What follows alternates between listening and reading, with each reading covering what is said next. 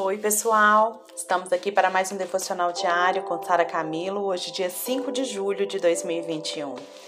Ainda falando sobre ansiedade.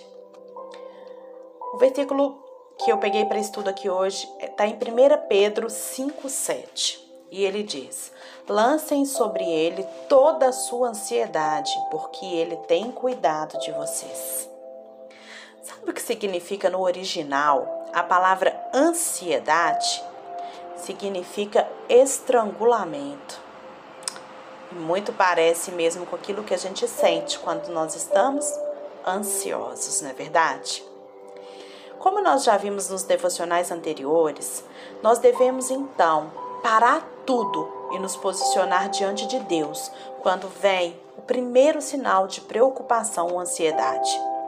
Quando acontecer isso, quando acontecer uma situação preocupante na sua vida, pause, pare, se posicione diante do Senhor com oração e com súplica. Vamos lembrar que oração é se posicionar e súplica é apresentar a Deus o seu pedido. E uma vez que você fez isso, deixa lá. Deixa lá o seu pedido e continue dando graças.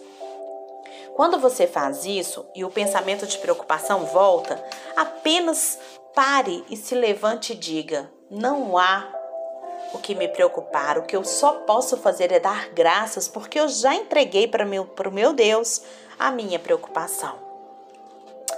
A gratidão, ela te conecta com o mundo espiritual, sabia disso? Mas o que, que a gente deve agradecer quando a gente tem muitos problemas, Sara? A gente deve agradecer a Deus, primeiro, porque Ele já nos falou que a gente não, se, não deve se preocupar. Então, nós devemos agradecer a Deus porque nós estamos vivos. Se nós temos preocupações, é porque nós estamos vivos, não é verdade? Também devemos agradecer por tudo que nos acontece, sabe por quê? Para cada coisa que você reclama, há sempre uma razão para você ser grato.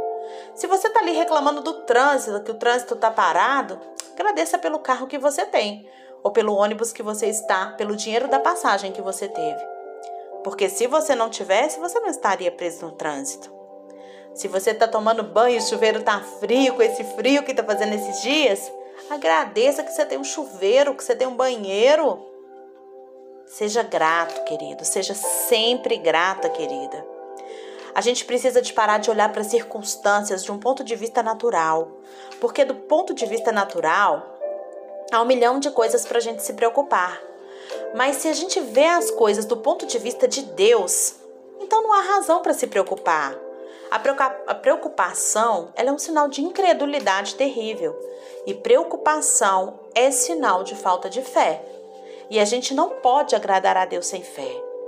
O estresse, ele não tem nada a ver com as circunstâncias que você está vivendo hoje, mas ele tem a ver com a incredulidade do seu coração. Esse é o maior segredo desse estudo, gente, desse, devo, desse devocional, desses devocionais que eu estou falando e desse estudo que, que Deus trouxe para mim. Sabe, o porquê de andar ansiosa é porque o nosso coração é incrédulo e nós precisamos convencer o nosso coração da, da bondade do nosso Deus, da fidelidade do nosso Deus. E se realmente a gente aprende a ser grato e confiar em Deus, o que, que pode nos causar estresse? Se, tudo, se eu tenho certeza que tudo coopera para o meu bem porque eu amo a Deus e porque eu vivo segundo o seu propósito, então o que ainda pode me causar estresse, não é verdade? Mas muitas vezes a gente não crê então, por isso, quando a gente entrega as petições a Deus, a gente tem que acha que tem que ficar ali repetindo para ele, porque o nosso coração ainda não está convencido de quem é o nosso Deus. E aí, por não crer, a gente gera o estresse na nossa vida e todas as suas consequências desastrosas na nossa saúde, na nossa família, nos nossos relacionamentos. Por isso, o ponto-chave desse estudo é esse. Convença o seu coração a respeito de quem é o Deus que você crê. Quem é o seu Deus? Medite na palavra. Essa é a melhor maneira de você convencer o seu coração e de mostrar para o seu coração o tamanho desse Deus que você tem. Nós estressamos, preocupamos quando o nosso coração está incrédulo. Então, muito cuidado, porque isso é pecado. Porque a Bíblia diz que a gente não pode agradar a Deus sem fé. Deus abençoe o seu dia. Medite nisso.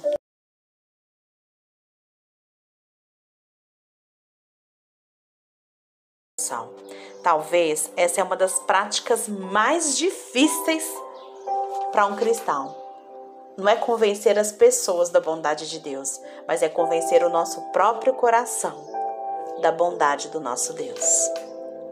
Que o Senhor te convença nesse dia a e te ajude a mudar o seu coração.